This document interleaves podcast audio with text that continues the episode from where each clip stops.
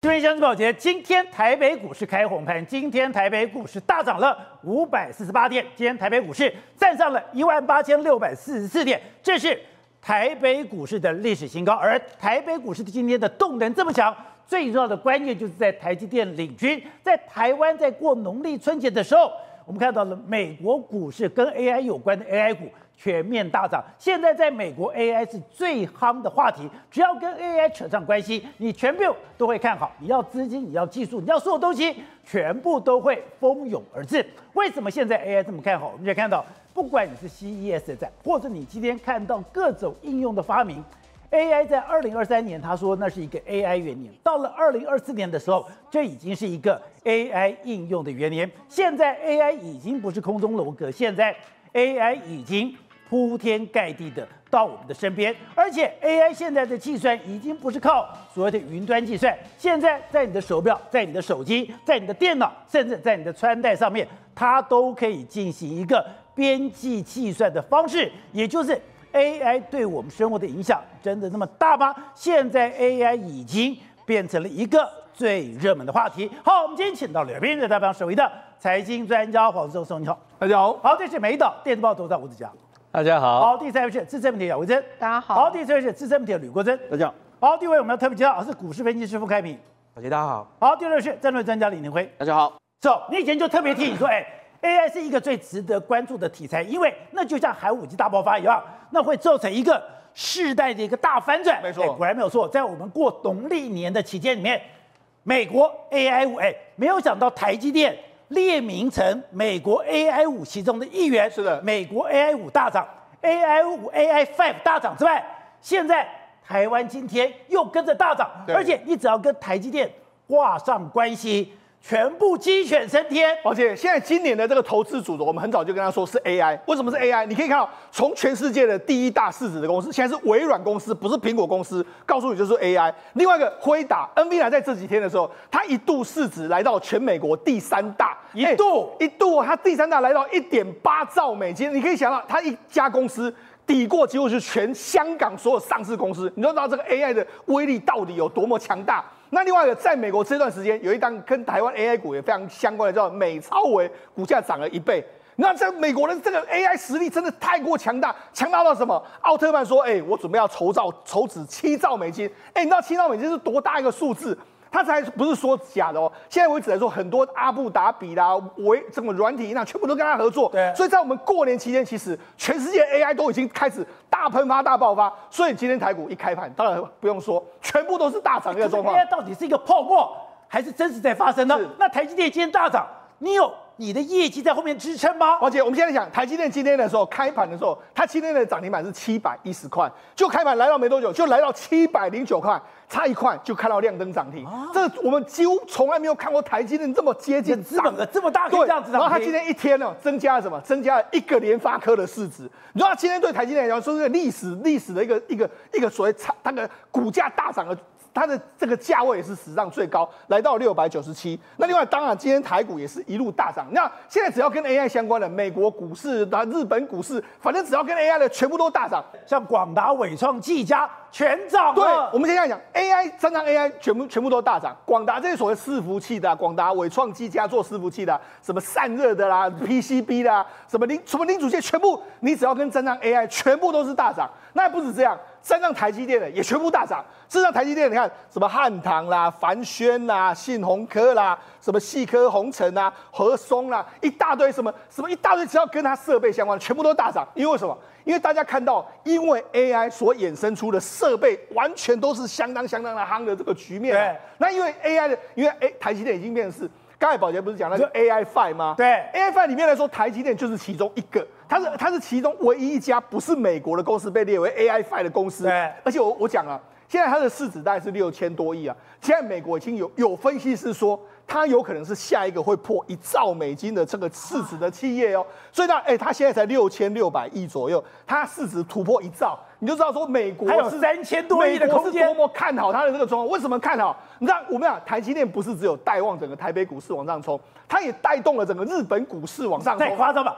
你说日本跟韩国都受到影响？我跟你讲，真的完全不夸张。为什么？日本股市他们历史三十年前是三八九一五的这个高点，现在距离这个高点来说已经不到一千点哦。他们随时有可能日本会突破什么？我们过去都说日本很惨，没有，现在日本没有很惨，日本是非常非常好。你说我们在农历期间，对，农历年期间，对，它一天有一天涨了一千多点，一千多点。那为什么这样？因为它日本这一次涨的是涨在什么地方？涨在半导体股，什么东京威力科，它全部大客户都是台积电，那甚至跟台积电有相关，像 Toyota，Toyota 最近也创了这个历史的新高。为什么？因为它也准备要投资我们台积电的熊本二厂，所以都沾上台积电的关的关系都大涨。另外，韩国股市里面，我们讲韩国股市，三星现在被打得很惨。为什么被打得很惨？因为两家公司在夹杀他，一个是 SK 海力士，海力士他这几天他是他的最最大竞争对手，对，他来跟台积电结盟。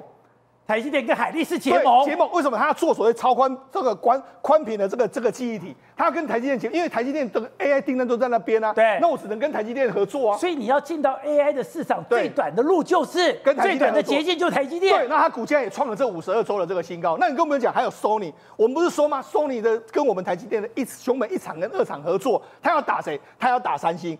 三星，所以你知道三星为什么那么惨？所以你知道，事实上台积电不止带动了整个 AI 产业，还带动了整个日韩半导体这个整个出现一个所谓结构性转变的这个状况。而且我们看到商周特别提到说，哎，现在这个 AI 已经不是说以前都是云端，是现在已经到了边界，也就是变成了一个 AI，哎，万物皆 AI。是你戴着手表，你戴着眼镜，你的手机，还有你的笔电，都跟 AI 有关系了。对，事实上每一年的 CES 我们都说是一个这个看出今年景气一个重点。过去 CS 是嘛？电动车是个这个主轴，今年不是，今年是 AI。今年的这个所谓 CS 就是 AI。AI 你看到什么？有 AI 手机啦，AI PC 啦，全部都非常非常多。另外什么？还有什么智慧家电啊？智这个智慧冰箱一大堆都出来了，甚至还有什么智能车一大堆，这个全部都跟 AI 相关。抱歉，我们有时候觉得说 AI 真的会会会发酵吗？我跟他讲，今年绝对会发酵，因为有太多功能在我们的身边会出现了。我们跟大家讲，市场你看 AI 无所不在。我们跟他说，第一个像车牌辨识，车牌辨识来说，未来可以辨识的更加清楚。我只要这个车子经过，我用 AI 这样照下去之后，我可以知道说，哎，这台车车主是谁，来经过什么地方，我全部都可以判别得非常清楚啊。另外一个科技执法，未来也可以非常的精准啊。我可以抓到你，抓到你，那你之前可能你之前闯红灯跟他擦撞，对，我还可以抓到你之前犯了犯了什么法，都可以完全捉追踪的非常仔细啊。另外，包括说无人商店，这也可以应用在这个上面啊。你说无人商店的可行性越来越高了，越来越高，因为为什么？很简单的，你知道 B B B 什么？甚至我只要有 AI 的相关的装置，我一看到这个东西就可以显示说它的它的什么制造日期什么都可以非常清楚嘛。那甚至说这几天有非常多这个跟 AI 相关的，像这个 AI Pin，AI Pin 不是已经出来了吗？它就是一个很简单别在我们胸前的一个一个徽章。一个一个是类似是这个别针一样，别针一样，那可以知道，我按下去之后可以拍，对吧？可以拍照，然后可以跟他说话。你跟我讲日文的时候，我可以及及时的翻译，翻成中文让我听。那甚至我开拍的时候拍照，辨别说这是什么东西，你可以说跟我讲它在什么地方，什么地方可以买得到。这个 AI Pin 已经出现了。那你跟我讲 AI 眼镜，这几天有非常多人出这个 AI 眼镜啊。AI 眼镜有一个叫 Frame 的这个产品，是戴上去之后，我只要这个，比如说我看到是我在美国旅行的时候，我只要把它换成说我要弄中文的这个显示。屏幕的时候，我看到是美中美这个英文的时候，其实可以转，它会翻成中文，都我看得到的地方全部都是中文的这个状况啊，甚至我还可以翻译啊，我还可以拍照。我看到这个刘宝杰的鞋子很好，我这样拍一下，说跟我说这个鞋是什么品牌的，他跟我说这个鞋是什么品牌的，然后算多少钱，我哪里买得到，这全部都可以用到 AI。以后我用的别针，我用的眼镜，我用的手表，对，全部都 AI 都可以 AI 化，而且我可以很快的就可以查明我想要用的任何的东西，譬如说我戴个眼镜。到这个超市的时候，照下去，哎，这个超市的这个产品来自什么地方，全部都可以知道非常清楚。甚至 AI 冰箱啊，冰箱里面来说的话，哎，未来可以帮你调制，甚至还可以帮你订购。对，哎，你比如说你少了什么东西，它可以直接帮你订购。哎，你比如说你每天都在喝牛奶的，哎，牛奶没了，它可以直接订购啊。直接订，它可以直接订啊，它可以有做很多，这就是 AI 能够做到的任何事情啊。所以我们看到这一次 CES 展，就是消费电子展里面有一个冰箱，就是。我把这个水果，或今天把这个食材放进去之后，这个食材是什么食材？这个食材的重量，这个食材的营养，加上这个食材可以做什么食谱？对，我的表面就出来了。对，它可以刻字化，然后我上面有荧幕来说，你可以马上这个，哎，就跟我说，哎，我要怎么做？它可以点产品，然后点那个所谓的食谱影片给你看。所以呢，事实上这就是 AI 的这个应用方面，让整个所有的东西都更加强大。而且更加的这个及时的一个状况，甚至不用讲，我们我们讲，实际上最近不是在推出一个这个这个说三星有个三星的玻璃，这个也是一样，这是个 AI 装置啊，好，你看它一个球，对不对？一个球，但是事实上它是啊，它是还有一个当什么宠物监视器啦，然后内内建人工智慧啦，然后还有智这个家居监控，所以它事实上现在目前为止在家里面对可以帮我当小管家，所以呢事实上现在我们可以想到所有的产品都完全可以 AI 化，AI 化你就知道说这个世界真的完全不一样了。不是，你们商都做了一个，现在刚刚讲有个所谓的边缘 AI，已经不是说以前都是在云端，所有的计算都送到云端，计算完再下来，没有啊？你说我现在我的手表、我的戒指、我的眼镜。上面都可以做 AI 的计算，所以我在做车牌辨识，我在做科技执法，我在做无人商店，甚至我的 AI 别针、AI 眼镜、AI 冰箱，都是我边缘 AI 的一部分。你说这个东西对于整个晶片，对于整个 AI 世界，会出现一个大爆发的状态。奥特曼跟黄仁勋想的非常的快，你知道吗？你这中央算用一个伺服器算会比较快，还是全球几亿只手机帮你做边缘运算，帮你做计算 AI 预算，哪一个比较快？当然是用几亿只手机都能算比较快嘛，所以他很快发现一件事情，我们不用都到伺服器算，我们把所有的东西都加上 AI 功能，它算的速度会更快、更安全，传递的速度会更快，所以他就想出，如果我让万物都有 AI，对，那不是更方便，AI 速度会更快嘛？所以 OpenAI 奥特曼就推这件事情，所以晶片为什么需求会这么大？因为所有东西都要晶片，都要 AI 的功能。那这个 AI 这个晶片跟以前有什么不一样呢？对，以前你必须要传输到伺服器才能算嘛，现在不用，现在直接在手机，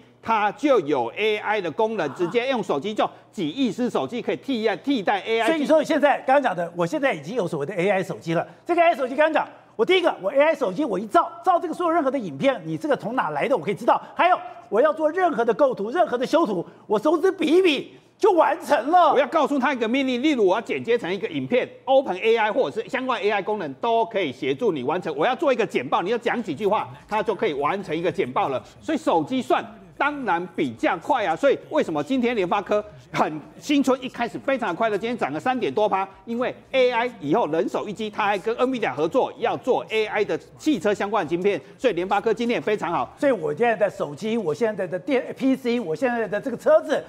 都要有 AI 化了，所以加上 AI 之后，晶片会有多少？全球会有四千多亿的需求，是台积电的七倍的营收。如果你只用伺服器的话，才一千八百亿美金，双方差距非常的大。你说一千八百亿到了四千亿美金，对，四千多亿，因为所有生活周遭的东西都要晶片。当你胸针都要晶片的时候，当手机要晶片，AI 晶片哦，不是一般的晶片的话，复合成长非常的快。哪有复合成长四十八趴了？经济成长五趴都了不起了，这是四十八趴。你说为什么今天台积电会涨那么多？哎，现在一天要抢。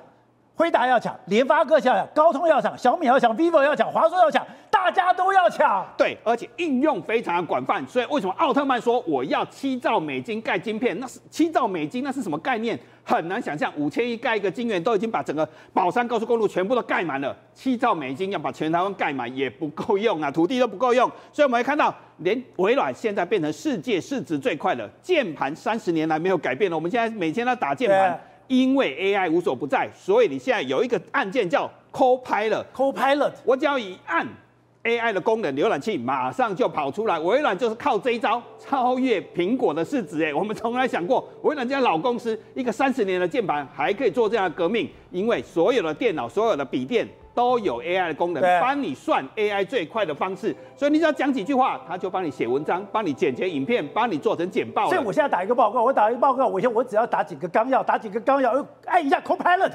我的报告就好了，把 Copilot 先叫出来了，然后 AI 浏览器功能叫出来，你就可以直接做这些事情了，一就一键就完成，越来越方便，越来越方便。所以为什么这家老公司还在笔电，还在电脑时代？以前我还要下载 ChatGPT，我还要在等于说我要跟 ChatGPT 非常熟悉，我现在不用了，我现在有微软，我有微软的这个所谓的这个键盘，键盘上面有个 Copilot，我按一下就好了，它就直接跑出来，以后你连打字都没用，因为它还可以语音辨识嘛。所以不止这个功能啊，像很多功能都会加进来，加进来之后代表什么？晶片需求非常的大，所以黄仁勋三天两头就往台北跑，那回到台北撒红包雨，在尾牙说撒红包雨两百万，告诉台积电继续盖厂。他在台湾撒红包，对，两百万的红包雨就在他自己的尾牙上撒出两百万，而且邀请张忠谋、何立美这些台积电的高层去参加。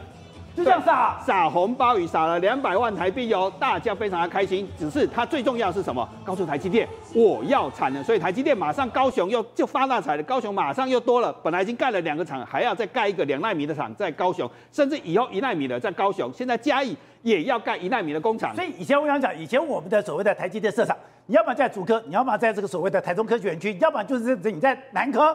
现在到处都是了，因为 AI, 你嘉义都有。AI 无所不做，所以嘉义一做一个县市一个台积电可能会实现，因为大家都喊说我要晶圆厂，华南新要晶圆厂，因为 OpenAI 奥特曼也要金钱金金圆厂，所以他跑去中东跟阿布达比皇室说，未来 AI 应用非常的多，万物都 AI，所以需求很大，七兆美金，然后他拿了七兆美金跟谁说？还是跟台积电嘛，因为台积电良率最好，制程最先进，所以还是希望跟台积电合作。所以晶圆厂真的盖不完了，因为晶片的需求实在太大了，四十八的复合成长率而且太高了。从台积电现在他们的财报也可以看出来说，他们现在三纳米的需求已经非常高，他们现在三纳米技术中都已经被苹果包去了。另外就是二纳米还没做出来。二纳米的需求都出来了，因为晶片的运作时代太快，而且越做越小。这个 AI AI Pin 这个胸针以后会这么小的装置就可以做翻译，就可以做投影的功能。请问一下，晶片要多小？以后甚至比眼镜还要小的？你说这个是所谓的 AI Pin？就在我的胸针，我在胸针我可以翻译，我可以做投影机作用。对，要耗电少。为什么暗会涨价涨这么高？因为暗的耗电非常的少，能够微型化，所以所有的这样的需求呢，会涨得非常快。因为微小的晶片会需求越来越大，甚甚至以后根本不用做 AI Pin，直接用一个视网膜。植入你的眼睛变成一个晶片，你也变成 AI 晶片啊，马上就可以做所有的事情，包括翻译。那翻译要多快，要运算多多。对。可是它竟然可以做得到哦，这么小的装置 AI Pin 就在胸口这样的胸针，大家就苹果的全设计团队做出来的，还有投影的功能，这很难想象，万物都有 AI 的时代，晶片的需求非常的大。那再像三星，三星的野心就非常的大，它推出一个宠物狗，刚才讲过了，宠物狗，可是它想要做什么？他要把所有的家电都透过这只宠物狗把它连起来，以后三星不是面板做不赢中国大陆吗？以后就靠它直接投影，就直接有电视，它还需要做电视吗？而且它还可可以知道 AI 可以告诉你，我要控制所有的家电，我要做什么影集，我都可以播出来，而且还可以告密，把这条狗。你说这个玻璃可以做投影机？对啊，它直接投影机啊，所以三星不做面板了，中国不是把它做到它不能做了吗？对，我直接做投影机啊，而且我还记录说你喜欢看什么电影，我可以直接播给你看。对。甚至它可以，所以我前面墙壁只要墙壁是干净的，我只要这个玻璃就直接，你要你要干什么，你要跟谁讲话，它就投射在墙壁上了。甚至你的狗在咬沙发，它可以直接投影传递影片，直接给你看，告诉你告状，你的狗在做坏事，你的狗告密，而且还可以直播说你的狗现在干什么，直接传到你的手机。所以三星一下子做了什么？他就可以赚家电的钱，赚电视的钱，更是赚整个家庭，因为所有东西都可以控制。三星想要这个博翻身，当然最重要的是什么？晶片用途非常的多，难怪今天台积电会涨成这样。好，Kevin 刚刚讲的，今天当然是台积电领军大涨，但是你说不只是台积电，因为到了新的时代，到了 AI 的时代，到了 AI 的时代，全部都要改变。我的散热要改变，我的这个所谓的基板的载这个载这个载台要改变，对，我的所有东西，那所有东西的改变。都在台湾，宝杰，我告诉你各位，台股其实有很多很有生命力的公司，非常有趣啊。那在今今天来讲，都搭着这个 AI 浪潮一波上去，而且是你所想象不到的。它在本来它又开始等于说，大家以为它已经四维了，就它搭上 AI 也的确很成功的。我说有很重要要要素，要抓住大客户，对，就开始成功转型。我讲几个故事。今天台北股市有档千元的股票叫川湖，大家知道川湖？对，大家知道川湖在做什么？我不知道。哎、欸，我以前去买个买个那个桌书桌哈，那书桌是抽屉，我说不行啊，你要给我做那个缓冲。对啊。哦，要做缓冲，要做那个缓冲，就我说那我要德国的那个德国的那个缓冲器，他说啊太贵了，你用台湾的川湖就可以。对。我说哦好啊，川川湖，他说川湖比德国价格便宜又。这个像等于说这个品质好，衣柜、书柜对对对对，那个台子像好一点的那个，像好一点的衣柜、橱柜都有这种缓冲器，对不对？川湖就它在这个之前被人家压榨，压的价格太低了，压的太没有利润了，转型成伺服器的滑轨，结果它现在竟然成为全世界第二大的公司。这样，对，我现在伺服器有滑轨，对对对，然后伺服器的滑轨本来是书桌用的、衣橱用的。现在变成伺服器用的。对，那你要那我用伺服器就比较值钱吗？对，大家要知道一件事情哦，像那个资料中心，那伺服器就好像一个一个抽屉一样，你就比如说一个伺服器哦，像一个拉拉出来之后插进去，那所以说中中间很多伺服器的这种滑轨穿壶，竟然已经达到一千多块。好，我再举一个例子，你说做这种滑轨一千多块，以前哦有有一家公司叫台叫做金像店，这家公司呢三年以前哦股价每次遇到这个站不稳五十块，好，他因为他做他做网通版，自从他宣称说他做 P 伺服器的 PC，哎。开始慢慢的不太一样了哦，在二零这个三年前呢，开始站稳七十了，对，就去年开始站稳，冲到一百七十几块，今天已经来到两百七十几块。了。就以前不会超过五十块？对对对对，现在到两百七十几块。因为他他说他就是专心在做伺服器的这个 PCB，好、哦，那个这个就是金像店。那我再讲另外一家公司，有一家这家公司非常有趣，大家记不记得那个呃黄仁勋来呃这个这个去年五月来的时候，Computex 的时候。那时候我还记得来来这边的时候，我讲的那个所谓的液冷散热嘛，对？散热。对，那时候我我讲那个广运啊，这个双红啊，接下来大涨过，广运竟然从三十几块涨到了一百块。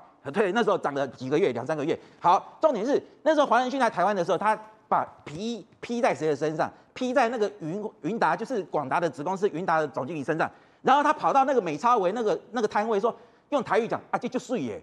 以前谁知道美超维？坦白讲，各位观众，很多人都不知道美超维、啊，我也不知道美超维。自从这个 什么是美超维？自从黄仁勋讲啊，就就数月以后，美超维在美国股市哦，股价是用狂喷的，是用狂喷的，涨幅呢更惊人，所以说涨幅甚至还超过了 NVIDIA。所以我要告诉各位，就是说搭上这个热潮，有一家公司，就是说这家公司呢，以前做那个 HTC，这个宏达电的那个机壳，那 HTC 不见了，对不对？对啊，对啊。大家认为说啊，这家公司完了，啊、对，式微了，没有哦。这家公司的老板哦，叫做林木和。我告诉各位，那个富比士拍卖场，大家知道台湾有两个林董，一个叫做林百里，一个叫做林木和。那他们两个人都是张大千作品的收藏者。林百里是第一名，然后林木和是第二名。专门收集张大千。有一个集团叫做这个千万雅集，千万雅集对，千万雅集。这个林百，这个林木和还当过第十三届的会长，而他跟那个林百里是好朋友，就是因为这样的关系呢，大家可能有所不知啊。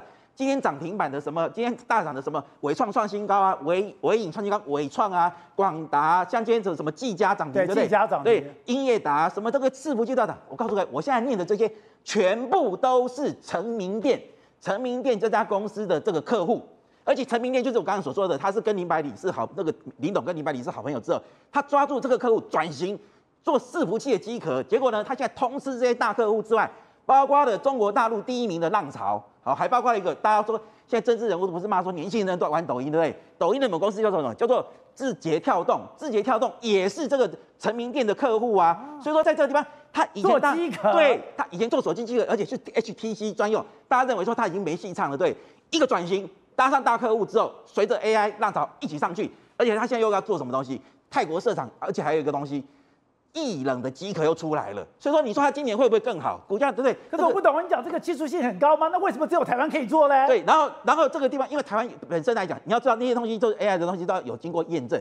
这个是 AI 伺服器的部分，对不对？我们刚才讲经过验证，对一个验证。你说今天很多东西，比如说像比如说散热好了，任何的 AI 的东西运算速度快，一定会产生热的问题，对不对，热的问题嘛。那所以说功率。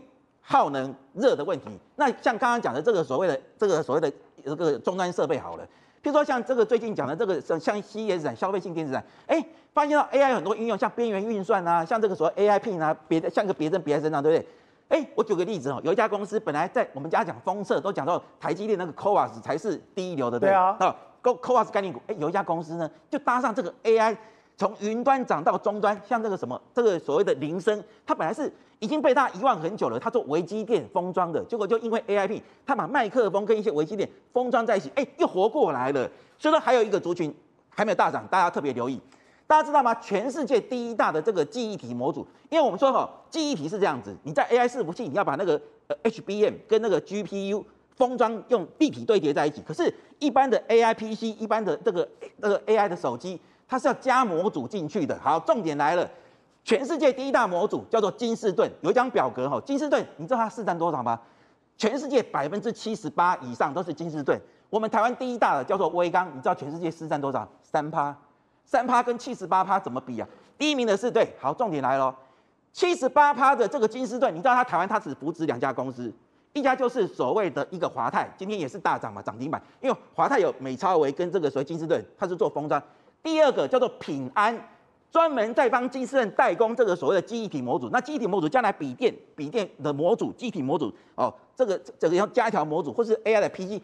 全部都要用到这种模组，模组的商机都会在今年大爆发。那全世界第一名的叫做叫做这个金斯顿，那你认为说他扶植出来，在台湾扶植出来，因为他当年要三年前他要求他从中国大陆转到台湾来，全部把产能转出来，那平安也照做了。那你认为说这个我们说瘦死的骆驼比马大，全世界七十八趴的市占率，我分一杯羹给你，当然这样你就吃喝不尽了。所以我觉得台湾有很多的厂商哦，在这一波 AI 浪潮是有很大很大的一个大商机。好，或者另外就是哎，没有想到。我们都在传产股，现在传产股有没有搭上 AI？它的等于说，它的成败会差别很大。是，其实呢，传产股连台塑都避免不了。对，我跟你讲，讲到这个，就有一点历史的眼泪，你知道吗？因为过去我们都是跑台塑集团出身，然后应该是我跑塑化集团出身，两家公司哎都是不同不同领域，但是同样都是霸主。一个就是说泛用塑胶领域的霸主，但是就台塑集团大家耳熟能详；另外一个是特化领域的霸主，就是就长春石化。哦、那你要知道哦，以前那个年代，王永庆的时候，他们就是认为说，啊，你黑这黑。这个所谓的特化产品，它就是走小路。他曾经有一次还跟还曾经讲过一句话，他说：“哎，马路这大条，你不可以行，你不可以行黑，行细路，行细路。”所以他们那时候的整个集团的思维是认为，其实我就透过管理化的身份，我不断的把我产能增加，我不断去做好做好到管理，我就可以降低成本，然后我就可以获取很大的利益。所以当时台塑集团的整个思维是在这里，拼量能是，是对，但是石那个石化长春石化不是这样，长春石化就本身林书鸿他就是。是喜欢做这种特化产品，所以他会去做一些呃电子级所需要的洗涤剂啊、显影剂啊这些东西。但说实话，那一个呢量就相对少，它就是少少量，然后但是多样，所以他所做的那个就会让人家觉得说，整个营到目前为止，它的营收规模可能是一两千亿，可是台塑集团的营收规模是上兆哦，哦所以那时候是不同的思维。可是你要知道，人家现在长春石化成功的切入到台积电这个部分之后，它的整个爆发性就是在这几年之后不断的在。在成长当中，像是说长春最近很强吗？非常强，哎、欸，但这你知道这个公司厉害到哪里？它光是在长那个张斌集团这个部分，它在过去呃几十年前，它用每公顷呃五万块左右，它就买买买买了六十四公顷的地，哎，就吓死人。然后就害他到现在这六十四公顷的土地就变成他一个军火库。未来呃不管是台积电的两纳米、三纳米的这种电子级的呃那个双氧水这一个部分，全部都是由他来供应。然后呢，他这个。他这个投资金额，你听讲说那好像听的不会很多，四百亿，四百亿，他投入了四百亿，而且长春集团有个习惯性，他投资从来不跟银行借钱。所以他都是，我想说，怎么会有公司不跟你？这家公司不上市不借钱？对，不上市不借钱，年营收规模超过两千亿到目前为止，而且最重要是台积电、特斯拉这些全部都是他的客户，他就成功跨入到这个相关领域。他张斌可以做到什么样的地步？因为他说做到那种什么二代米以下这一些，你的所有的那个什么电子级使用的相关的化学剂，你的那个杂质是要兆分之一，所以要可以说是几乎是到的整个真那个真空完全没有杂质，不然它一污染下去的话，它会非常麻烦。所以呢，他们都做了好几个，包括就是说什么什么质谱仪啦，它所有的相关的那个器材设备，一台两千万，一下子买五台，这些都没有问题之外，他连去输送进去，就是那个叫什么油罐车。油罐车它是可以说直接开到它的厂区里面，而且进入到一个真空的状态之下，然后进行。为什么要这样子？才能把它的一个相关的电子级的产品，呃，注射到它的油罐车里面。对。因为它要防止任何可能会被污染的可能性，所以他们就是说，呃，以石化业厂做到这个地步，在举呃放望放眼全世界，大概也只剩下长春集团。它有带给台塑压力吗？